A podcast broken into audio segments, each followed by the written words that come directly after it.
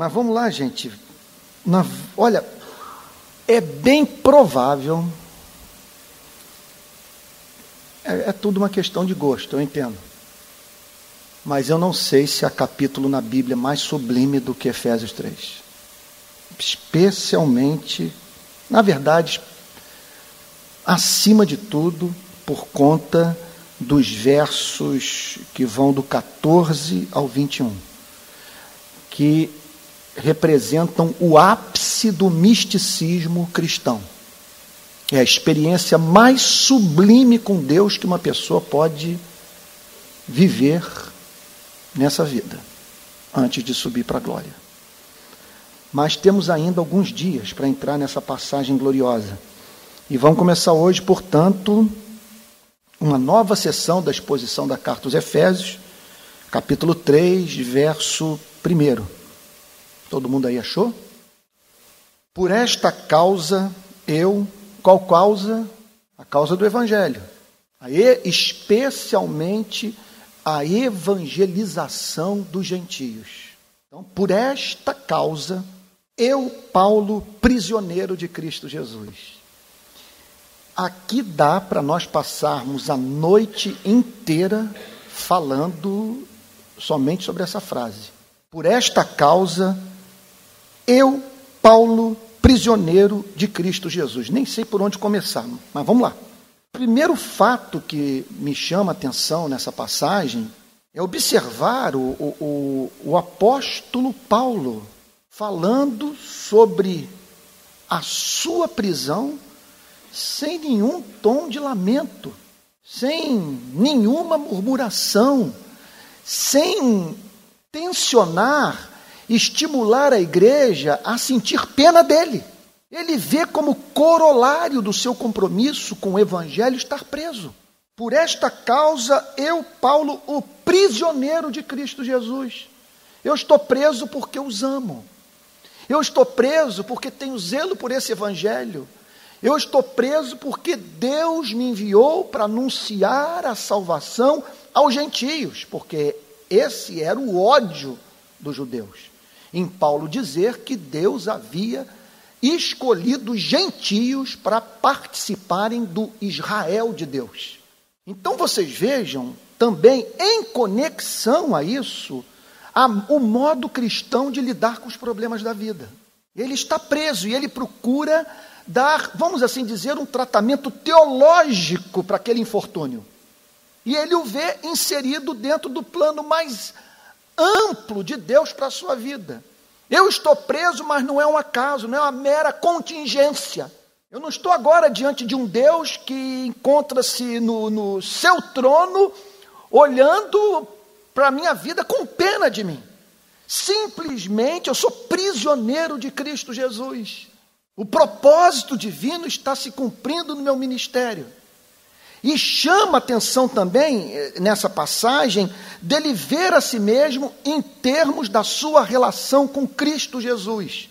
O que, que ele quer dizer com prisioneiro de Cristo Jesus? É muito mais do que uh, ele declarar que vivia uma vida de fidelidade a Cristo. Ele está falando aqui de uma prisão que que tinha como principal causa o seu compromisso com Jesus. Então, com isso, ele está também afirmando que ele via sua vida no presente século em termos da sua relação com Cristo. E que, portanto, se fosse necessário ele passar por uma prisão, a fim de que de alguma maneira isso contribuísse para a promoção do Evangelho, a ele cabia expressar a Deus a mais profunda gratidão por tamanha expressão do seu amor pela vida do seu servo. Então vocês vejam o chamado divino para nós administrarmos a nossa vida sempre. Esse é o ponto central dessa declaração, procurando levar em consideração o Evangelho. O que importa não é tanto a minha felicidade, o meu bem-estar pessoal. O que importa é a promoção do Evangelho. É o Evangelho que está sendo divulgado através da minha vida. Na verdade, o que ele está dizendo é o seguinte: eu atrelei a minha mais profunda alegria à promoção do Evangelho. E por isso, portanto, nós o encontramos aqui sem apresentar a mínima nota de autopiedade. Por esta causa, causa do Evangelho, eu, Paulo, o prisioneiro de Cristo Jesus. Não é à toa, numa das passagens mais lindas da Bíblia, quando ele se despede dos presbíteros de Éfeso, ele declara a seguinte coisa. Verso 24 de Atos 20. Porém, em nada considero a vida preciosa para mim mesmo, contanto que complete a minha carreira e o ministério que recebi do Senhor Jesus para testemunhar o evangelho da graça de Deus. Eu vou mencionar uma história agora das mais difíceis de se trazer para o púlpito, especialmente por conta das suas implicações para a minha própria vida. Eu conversava com um líder que havia se envolvido com uma mulher casada. Estou falando de um pastor. Percebendo que não havia espaço no nosso diálogo para usar a ética sexual do cristianismo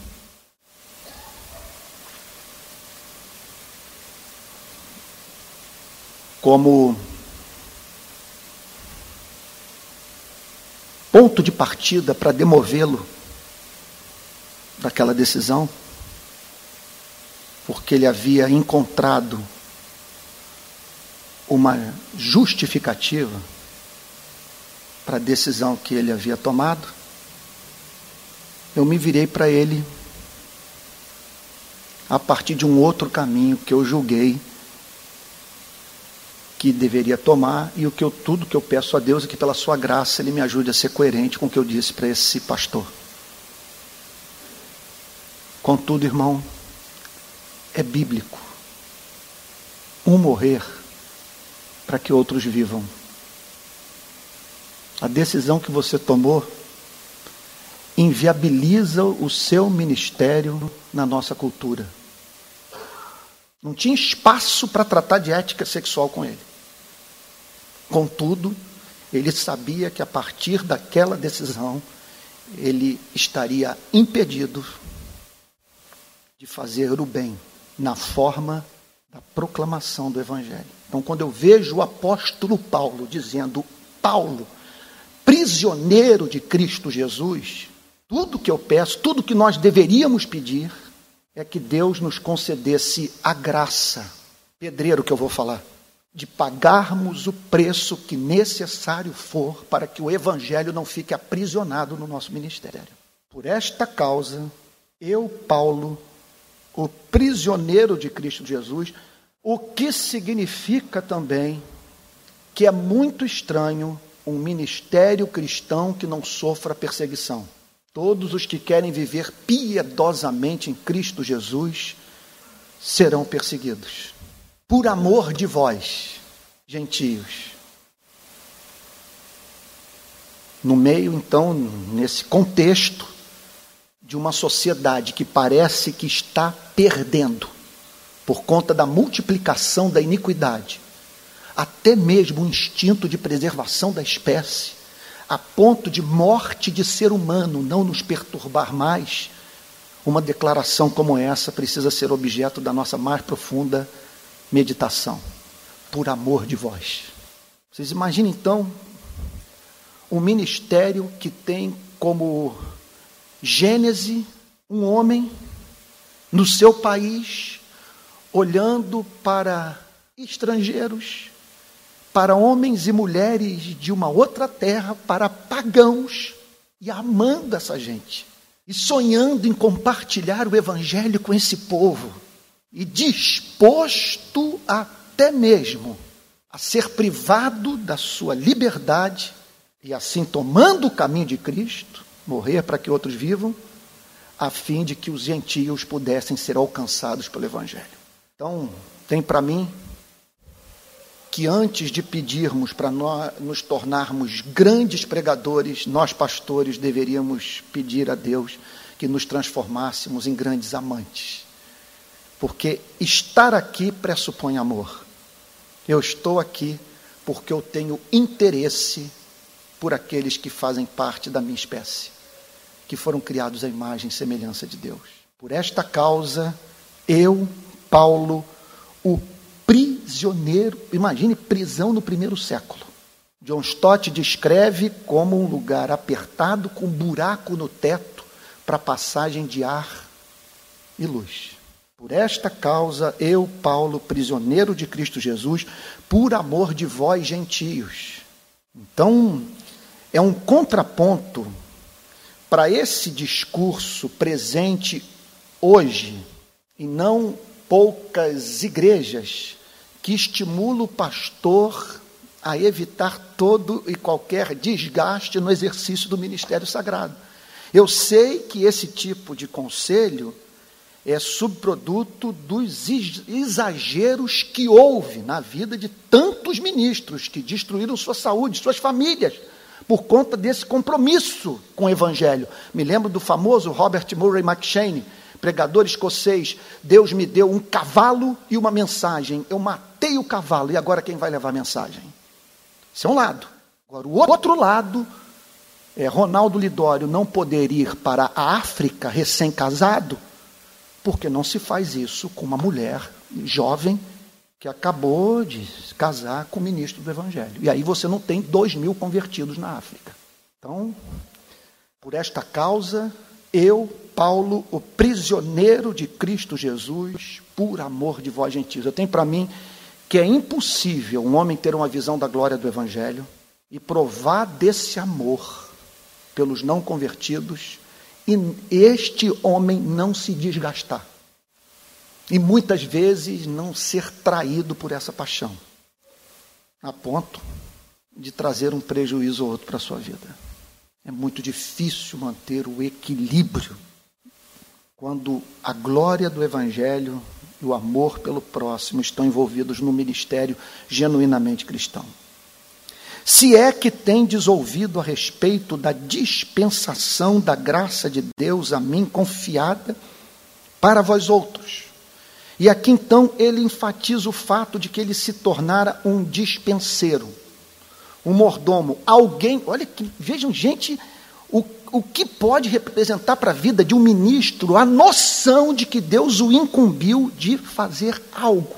E o incumbiu de fazer o quê? Olha o que, que ele diz se é que tendes ouvido a respeito da dispensação da graça, uma operação do amor imerecido de Deus pela vida do apóstolo Paulo, que confiou a ele uma mensagem.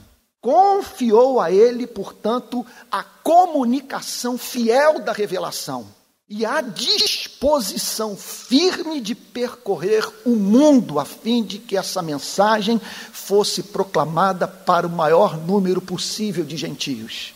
Então, essa é a principal incumbência do ministro do Evangelho. É ele, a dispensação da graça de Deus a mim confiada para vós outros. Ele está, portanto, admitindo uma dívida eu tenho uma dívida com vocês. Deus compartilhou um tesouro comigo que deve ser dividido com vocês. Eu lhes devo o Evangelho. Por isso ele podia dizer: ai de mim, se não pegar, pregar o Evangelho.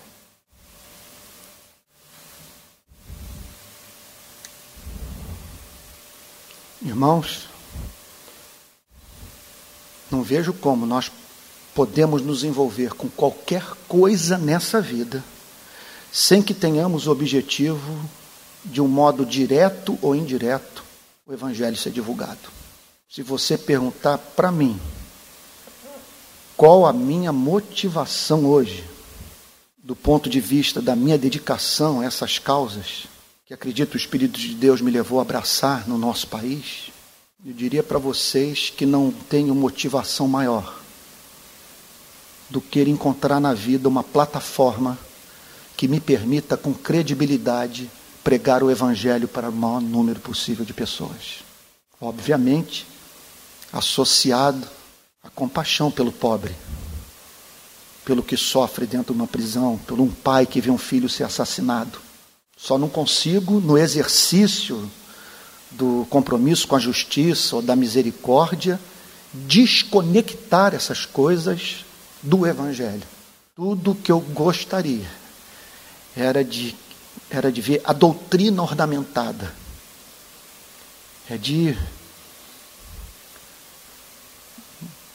poder ver pessoas dizendo que o cristianismo não é necessariamente ópio do povo, que essa fé é bela, é transformadora, é subversiva, é revolucionária. Verso 3: Pois, segundo uma revelação, o que significa que nós estamos aqui diante de um ministério pastoral para o qual hoje não há mais paralelo, porque nenhum de nós pregadores prega nesses dias, nessa presente dispensação, a partir de uma revelação nova recebida da parte de Deus. Essa experiência é irrepetível. Ele diz: pois segundo uma revelação. E aqui eu volto ao que eu falei para vocês algumas semanas atrás. A diferença entre revelação, inspiração e iluminação. Do ponto de vista teológico, tecnicamente falando, ninguém mais hoje fala mediante revelação ou inspiração. A revelação significa a recepção daquela informação da parte de Deus que não seria conhecida pelo homem se Deus não a revelasse. Está claro isso para vocês? Por mais que o filósofo se afadigue, por mais que ele invista sua energia mental para tentar compreender determinados assuntos, quando o assunto é informação que Deus reservou para si mesmo, o homem só pode ter acesso a ela se Deus a revelar. O que, o que aqui então implica num certo divórcio entre filosofia e cristianismo. Porque uma característica, especialmente da filosofia clássica, é você só acreditar naquilo que pode compreender, naquilo para o qual, se, se essa filosofia é empiricista, naquilo que pode ser provado cientificamente. E aqui então nós estamos falando de um homem que apresenta, que passa uma informação para a qual não há uma evidência empírica. Ela só é racional em função da autoridade de quem fala. Então eu creio em razão do, do porta-voz dessa verdade, da sua dignidade, da credencial que ele recebeu da parte de Deus, de falar e operar milagres e Deus confirmar a sua mensagem, botando o seu selo na sua pregação. Mas aqui nós estamos falando de um recebimento de uma informação de primeira mão. É Deus e o apóstolo Paulo. Ele fala de uma revelação. O que nós temos aqui nessa noite, na nossa Bíblia, é o conjunto de revelações que foram registradas de modo infalível e inerrante, assumindo, portanto, a forma de sagrada escritura. Isso, tecnicamente, é chamado em teologia de inspiração. Então, essa é a diferença entre revelação e inspiração. Revelação é a recepção dessa informação que o homem, a qual o homem não teria acesso se Deus não a revelasse. A inspiração é aquela operação do Espírito Santo mediante a qual o material revelado é registrado de modo infalível. Portanto, hoje nós não temos mais revelação. O que, é que eu estou querendo dizer com isso? Não temos mais comunicação de doutrina nova. Não temos mais inspiração, porque não há mais pregador que, quando fala ex cátedra, fala de modo infalível. Essa é uma das diferenças entre nós e os católicos. Os católicos acreditam até hoje que quando o Papa fala ex cátedra, quando ele fala a partir da sua autoridade papal, ele fala sobre, de modo infalível sobre a inspiração do Espírito Santo e sua palavra deve ser posta em pé de igualdade com a mensagem dos profetas e dos apóstolos. Nós protestantes não acreditamos nisso. O que nós acreditamos hoje é que podemos ser objetos de uma obra de iluminação, mediante a qual, ao termos acesso ao material revelado, registrado de modo infalível mediante inspiração, recebemos da parte de Deus aquele socorro, aquela iluminação que nos permite compreender o material revelado, provar da sua excelência e experimentar o seu poder transformador. Então, hoje, o que existe, portanto, é iluminação. E aqui o apóstolo Paulo está falando sobre essa revelação. Pois, segundo uma revelação, me foi dado conhecer um mistério. Segundo, portanto, segundo uma revelação, me foi dado conhecer um mistério. Então, ele recebeu a revelação de um mistério. Acho que foi Winston Churchill. Foi, foi Winston Churchill falando sobre a Rússia. Como é que é que ele dizia? A Rússia é um, é um segredo dentro de um enigma cercado de mistério. Uma coisa que você não vai compreender nunca.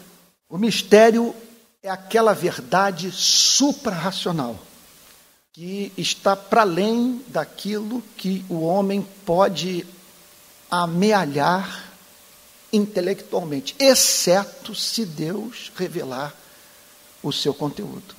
Então o apóstolo Paulo conta que, mediante revelação, ele recebeu um mistério, que, portanto, não significa crer no contraditório, não significa cometer uma violência intelectual, quer dizer, você praticar um ato de violência contra a, a imagem e semelhança de Deus que você carrega.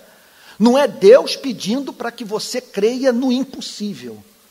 É Deus pedindo para que você creia naquilo que ao que o homem não teria acesso sem a assistência do Espírito Santo. O mistério. E qual foi o mistério que Deus revelou ao apóstolo Paulo? Olha lá. Pois, segundo uma revelação, me foi dado conhecer o mistério conforme escrevi há pouco. Então, o mistério revelado tem a ver com aquilo que nós estudamos nos, últimos, nas últimas, eh, nos nossos últimos encontros aqui de segunda-feira. O que nós estudamos nos, nos últimos encontros de segunda-feira à luz de Efésios? O mistério revelado ao apóstolo Paulo. Qual mistério Deus revelou ao apóstolo Paulo mediante, portanto, essa operação do Espírito chamada de revelação? Uma bomba atômica para os judeus. Que o povo hebreu, tão orgulhoso dos seus privilégios, de nação eleita teria que conviver com o fato de que, a partir da vinda de Cristo, os gentios gozariam dos mesmos privilégios dos descendentes de Abraão, de Isaac e de Jacó. Que nós, gentios, nós que não somos descendentes do povo hebreu, faríamos parte de uma mesma família. Que todas as promessas do Antigo Testamento referentes à vida do povo hebreu passariam a ser nossas. De maneira que agora, juntamente com Davi, nós podemos dizer: O Senhor é o meu pastor. Imagine isso, gente. O Yahvé deles agora é meu. Ele é o meu pastor e nada me faltará. Ele me faz deitar em pastos verdejantes e leva-me para junto das águas de descanso. Refrigera a minha alma e guia-me pelas veredas da justiça por amor do seu nome. Ou então, o que causou perplexidade aos judeus e que os levou a prender o apóstolo Paulo, representou ações de graças para os gentios. Vocês agora fazem parte da nação eleita a parede da separação ruiu. Vocês têm acesso ao Santo dos Santos.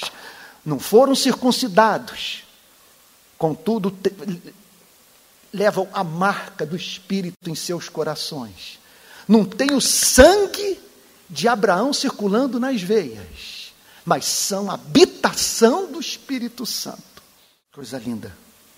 Pois, segundo uma revelação, me foi dado a conhecer o mistério, conforme escrevi há pouco, resumidamente. Então, vocês vejam, repito, a diferença entre o trabalho pastoral do primeiro século e as sessões de autoajuda que percebemos presentes nos cultos evangélicos do nosso país.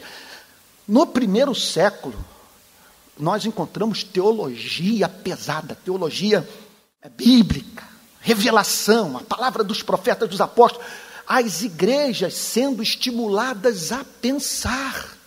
E isso a partir da obra de Jesus Cristo na cruz, dessas grandes e gloriosas promessas do plano eterno de Deus. Ah, meus irmãos, eu preciso trazer à minha memória também esses fatos, porque tudo isso aqui está nos falando de algo que foi decretado antes da fundação do mundo. Isso tem que servir de contraste para aquela minha ênfase, para muitos talvez pessimista no culto de ontem. Quando eu falei da nossa condição de seres mortais, frágeis, que duram pouco, ovelhas aflitas e exaustas sem pastor, num caos político-social. Se nós tão somente fixarmos os nossos olhos nesses fatos, é óbvio que nós vamos nos deprimir. Nós temos que aprender a pensar de modo cristão e, e levar em consideração o fato de que Deus tem um plano, e essa passagem aqui o revela. Que na eternidade Ele decretou que haveria de salvar homens e mulheres de todas as tribos, povos, línguas e nações. E que judeus e gentios fariam parte de uma única família. E voltando à mensagem de ontem, para mim o ponto mais comovente daquela pregação, tornando-nos assim o povo que hoje está apto para ouvir o desabafo de Deus. O povo em que Deus acredita, com o qual Jesus Cristo pode chorar, porque haverá de entender a voz do Salvador. Verso 4. Pelo qual, olha só, me perdoe fazer uma digressão. Pois, segundo uma revelação, me foi dado conhecer o mistério, conforme escrevi há pouco. Importância, olha que as três doutrinas estão aqui: revelação, inspiração e iluminação. E ele diz, resumidamente, o Martin Lloyd Jones conta de uma forma muito morada de gente do seu tempo que o procurava e dizia o seguinte: olha, se o apóstolo Paulo ouvisse o que você faz com as epístolas dele, ele levaria um susto, porque você pega os versículos, as palavras e os transforma em uma coisa gigantesca. E essa seria a resposta do Martin Lloyd Jones. Para aqueles que poderiam talvez pensar que ele forçava nas suas pregações o texto a fim de apresentar uma riqueza que não podia ser encontrada na palavra de, de Deus. O que, o que o apóstolo Paulo está dizendo é que tudo isso aqui é resumido. A verdade, a, as insondáveis riquezas de Cristo são muito mais amplas. Ele está falando, eu, ele, ele está dizendo é o seguinte: isso é um resumo, isso é uma síntese. Agora, é uma síntese do que? Da glória de Deus reservada para a vida dos gentios, a sua e da minha vida. Verso 4. Pelo qual, pelo qual o quê? Que através da revelação do mistério que foi escrito, que foi redigido, que virou epístola aos Efésios, quando lerdes, podeis compreender, olha aí a iluminação. Essa é iluminação. Compreender. Agora, o que é compreender? Compreender não é compreender como os demônios. Essa compreensão aqui é espiritual. Essa, essa compreensão é estética. Essa compreensão, ela vem acompanhada da capacidade, repito, de sentir a doçura do mel. Você compreende com a mente, mas você prova da excelência. Eh, vocês me permitam dizer, é a minha experiência regular no púlpito. Eu, eu juro, juro por Deus, quase estou falando dessa loucura. Mas eu, eu posso lhes dizer que, que, quando eu saio daquela cadeira, o pastor Theo passa a palavra para mim, eu venho pelo caminho dizendo, hoje eu vou, vou, vou conter minhas emoções. Eu não vou pregar de forma caricata. Sabe, o profeta tem domínio sobre o seu espírito. Mas aí você começa a expor as sagradas escrituras, e como ontem, vendo ele, as multidões compadeceu-se delas porque estavam aflitas e exaustas como ovelhas que não tem pastor. Aí, eu, aí, então se dirigiu aos seus discípulos. É, é essa a compreensão, é a compreensão, veja só, não é análise sintática, é a compreensão da beleza da verdade. A tal ponto que o contato com o texto se transforma num, num momento, vamos assim chamar, de apologético. A sua excelência prova a sua origem divina. Você não precisa de nenhum arqueólogo, de nenhum filósofo. Você não precisa de, de, de nenhum apologista. É evidente pela beleza da passagem que não se trata de invenção humana. Um mentiroso não poderia escrever uma coisa como aquela. Então, pelo qual, quando lerdes, vejam a importância da meditação. Vejam a importância de nós dedicarmos nosso tempo à leitura desse livro. Vejam como que não há atalho para a vida espiritual. Como os puritanos costumavam dizer, separe tempo para ser santo. Pelo qual, quando lerdes, podeis compreender o meu discernimento no mistério de Cristo. Então, quando vocês separam tempo para examinar as sagradas escrituras, vocês discernem pelo Espírito, adquirem a, a capacidade de compreender a verdade, de, de provar da sua excelência, ter acesso ao seu conteúdo.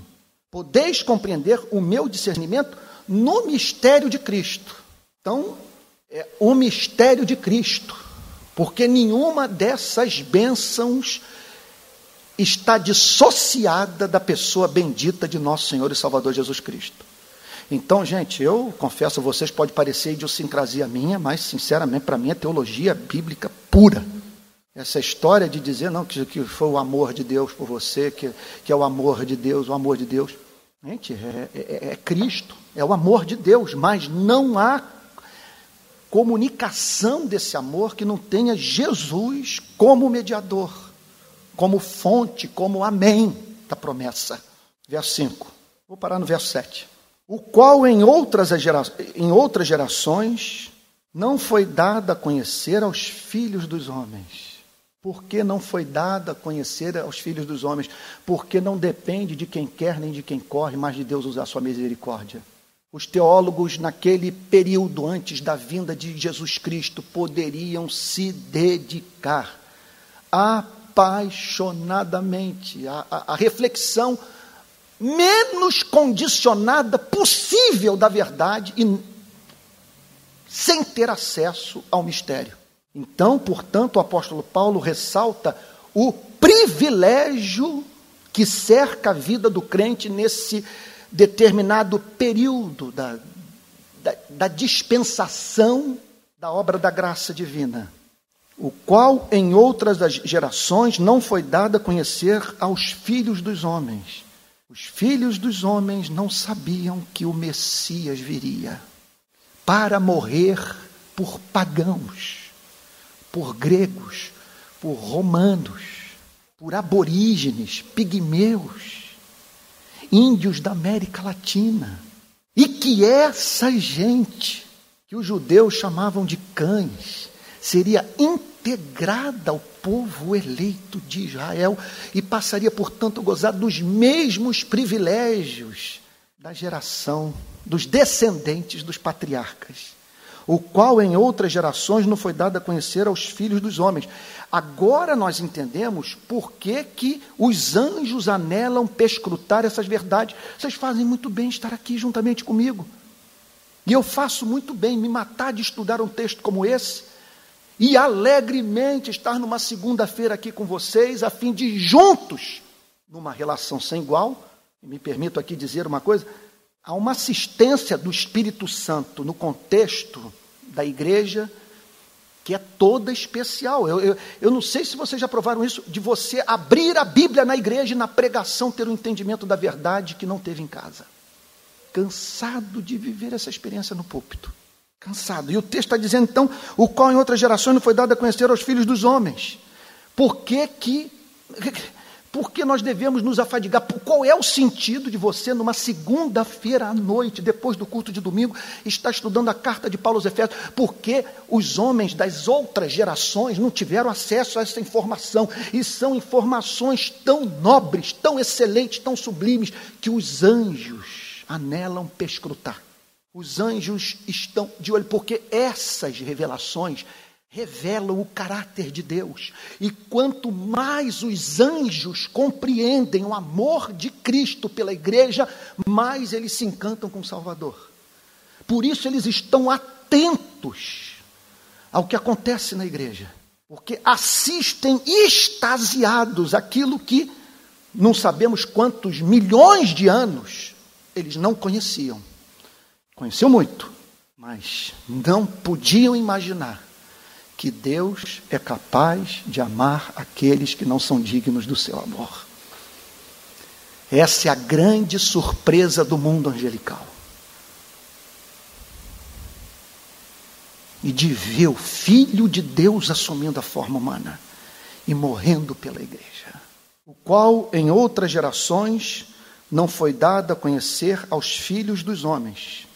Por isso que o Antigo Testamento ou seja, a igreja do Antigo Testamento encontrava-se na infância espiritual. Nada se compara à glória do Novo Testamento, que as gerações passadas não conheceram esse mistério.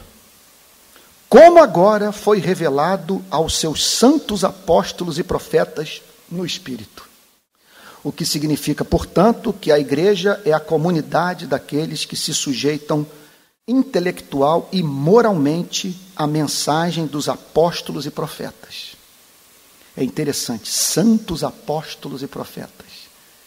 Homens que foram separados a fim de, sob a inspiração do Espírito Santo, comunicarem o mistério que faz aquele que foi objeto do amor divino e que se percebe como tal chorar.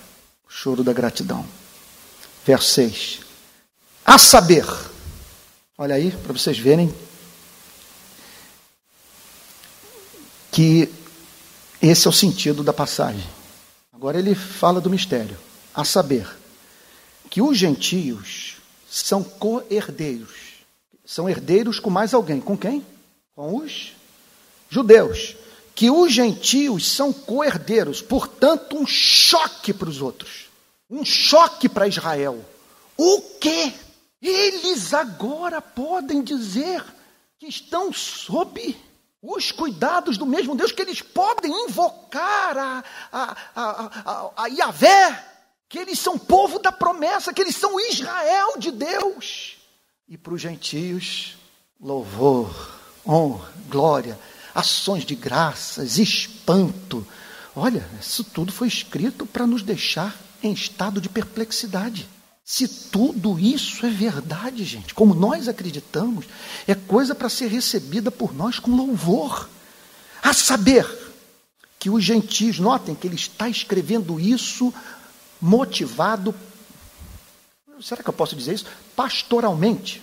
Quer dizer, com uma motivação pastoral ensinando doutrina pura. É por isso que nós temos tantos crentes confusos nas nossas igrejas. Falta doutrina. Não tenho a mínima dúvida que a tarefa de nós pregadores é quando abrir um texto como esse, extrair a doutrina, mostrar para a igreja, veja, é isso que a palavra de Deus ensina, o que Francis Schaeffer costumava chamar de comunicação proposicional. Frases, proposições claras, concretas, inequívocas. O que o apóstolo Paulo está fazendo é ensinando teologia. Com que objetivo? Para elevar o louvor, elevar as ações de graças, o nível de segurança e de felicidade da igreja. Esse é o método do apóstolo Paulo. A saber que os gentios são coerdeiros, membros do mesmo corpo e coparticipantes da promessa em Cristo Jesus por meio do Evangelho. É, é, é muita glória a saber que os gentios são coerdeiros, ou seja, eles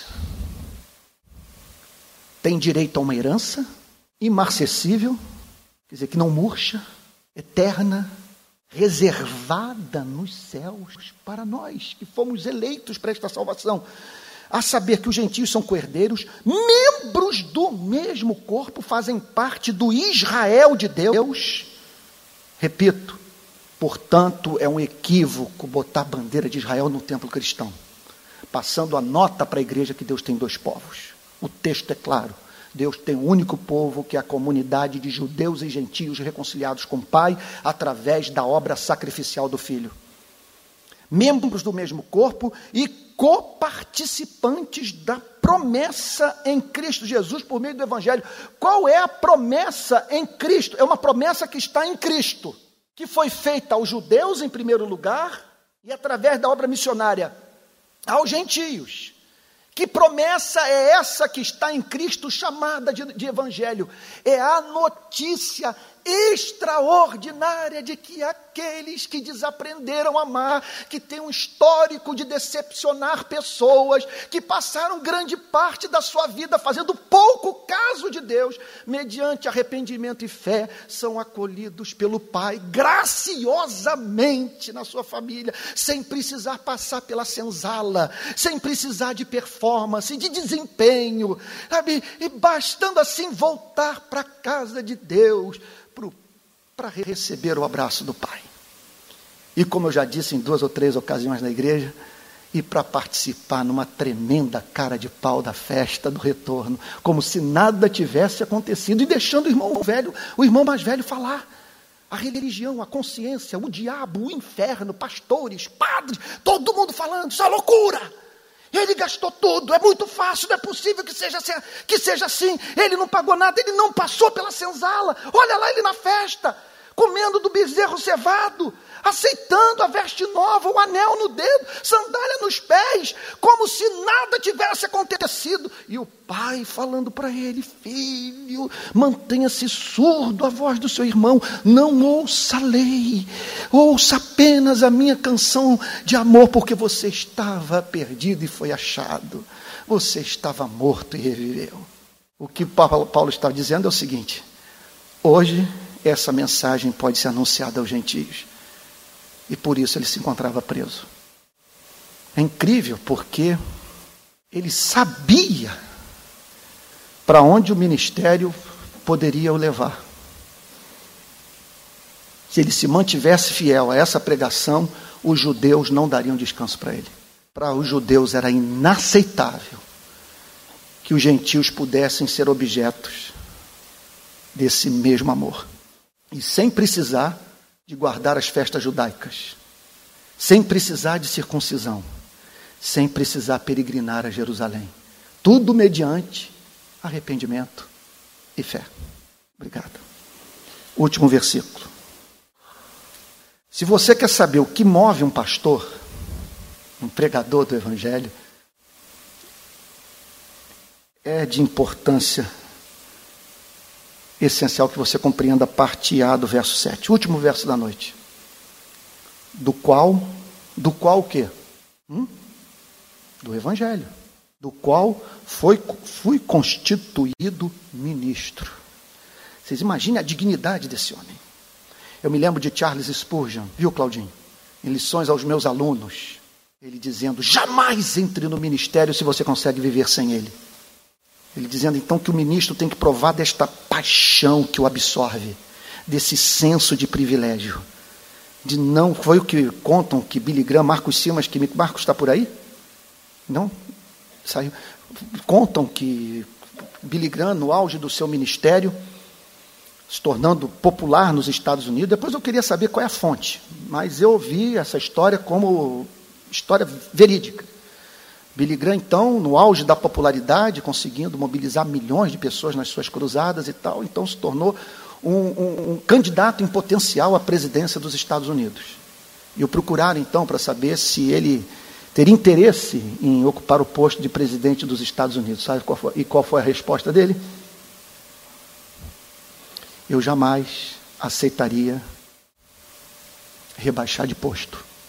Eu sou ministro do Evangelho de Jesus Cristo. Então vejam que beleza esse verso 7. Do qual fui constituído ministro. o chamado para proclamá-lo, para defendê-lo, para mostrar suas consequências práticas para a vida do homem e anunciá-los àqueles que não sabiam que eram amados eternamente pelo Pai. Então, ele recebeu um mistério e um ministério. Isso aqui é plágio, John Stott que diz isso. Ele recebeu um mistério e recebeu um ministério, conforme o dom da graça. É incrível isso. É algo encantador. É, é, é, eu, eu, eu, posso dizer para vocês, vocês me permitem contar aqui um minutinho da minha história. Presídio da Ilha Grande, 1982. Eu tinha acabado de ser batizado. Eu estava numa galeria enviado pela Igreja Betânia para pregar o Evangelho para os presos do, da Ilha Grande. Eu, era uma galeria comprida, fina. Gente, era a época que eu falava menos gente problema. Época que minha esposa, minha mulher filha de classe média, que passou pelo Colégio Abel, eu passei pelo Baltazar Bernardino, passei pelo Joaquim Távora, mas é claro, não sem passar um bom tempo aprofundando meus estudos no Guilherme Briggs. E, os, e, as duas escolas de segundo grau pelas quais eu passei não existem mais, o Figueiredo Costa e o Pio XI. Então era comum minha mulher virasse para mim e disse, Antônio, não é problema. Alguém me dizendo, Antônio, não, é, não, não se fala mena, gente. Mas naquele contexto, eu me lembro até hoje. Na galeria, pela primeira vez na minha vida, com meses de convertido, eu falava e, e me via como espectador e dizia: essa eloquência me foi dada, eu nunca tive isso. Isso é novo. E é isso que o apóstolo Paulo está dizendo, segundo o dom da graça é uma capacitação que a graça dá. Você é a mesma pessoa, continua torcendo Botafogo, gostando de feijão preto, de praia, mas é uma coisa que ele te dá. Ele, agora vocês vejam a glória, ele o habilita a levar a boa notícia para aqueles que não sabem que são amados e glorificar a Jesus Cristo. Vocês vejam o senso de privilégio desse homem. Agora, olhem só, tudo isso de dentro de uma prisão. Preso, gente do qual fui constituído ministro. É o que ele está dizendo aqui é o seguinte: eu não quero que vocês entrem em crise de fé por causa das minhas tribulações. Não quero que vocês fiquem com pena de mim. Não quero. Porque eu sou ministro de Jesus Cristo. Eu estou aqui porque eu amo vocês e amo o Evangelho. Isso não é derrota, é triunfo. Do qual fui constituído ministro conforme o dom da, da graça ele, ele, ele se pegar falando sobre essas coisas e diz: isso, é ser objeto de um imenso favor imerecido. A mim concedida. Agora o final, gente. Meu Deus. Segundo, a força operante do seu poder. José João, aquela história de Charles Spurgeon. Ele em depressão, desanimado e tal. E, e, não sei como é que foi aquilo que ele, ele, de repente, Deus revelou a sua graça. E ele falou, e ali, no meio daquela crise de depressão, Deus revelou a graça e o seu suprimento para o ministério de Charles Spurgeon. E ele conta, no, se não me falha a memória no lições aos meus alunos, ele conta a seguinte coisa: e eu ali me via como um inseto diante do oceano inteiro, da provisão divina. Eu, um pequeno inseto, tendo à sua disposição esse oceano de poder, de graça, de verdade, para me ajudar a cumprir o chamamento divino em minha vida. Então ele está falando aqui, segundo a força operante do seu poder. Até um tempo atrás, agora cansei disso, eu andava com um lacinho aqui, que era um, um era um, como que é o nome? Bracelete, sei lá qual é o nome que se dá, de pele de, de couro de bode. Porque um vaso pentecostal disse para mim a seguinte coisa: varão, eis que Deus está te dando a força do bode, do jeco. E não é que se cumpriu, gente. Porque eu falo, como é que eu não infartei? Como é que, sabe? Eu olhava para aquilo e falava, realmente eu tenho a força, força operante do seu poder. É claro que você não vai exagerar. Mas é isso que nós precisamos entender. É a força operante do seu poder nesse mundo. É o poder daquele que sustenta nove planetas dando volta em torno de uma bola de fogo. Pelo poder da sua palavra, ele sustenta o cosmos, e pelo poder da sua palavra, ele sustenta o nosso ministério e o torna eficaz para a glória do nome de Jesus. Que maravilha, né, meus amados? Eu vou parar por aqui, vou até não dá, vou fechar a Bíblia porque Não dá, você fica olhando, vai vendo cada vez mais verdade. Você poderia dar glória aí, dar graças a Deus, porque não é maravilhosa a palavra de Deus, gente? Eu estou viciado em pregar a igreja pentecostal, então tem horas que você não consegue avançar, porque é só glória, aleluia. Fala, varão, fala. Outro dia um vaso chegou e falou: Ah, eu vou embora, eu vou embora, eu vou embora, é muita glória. Não é isso, gente. Louvado seja o nome do Senhor.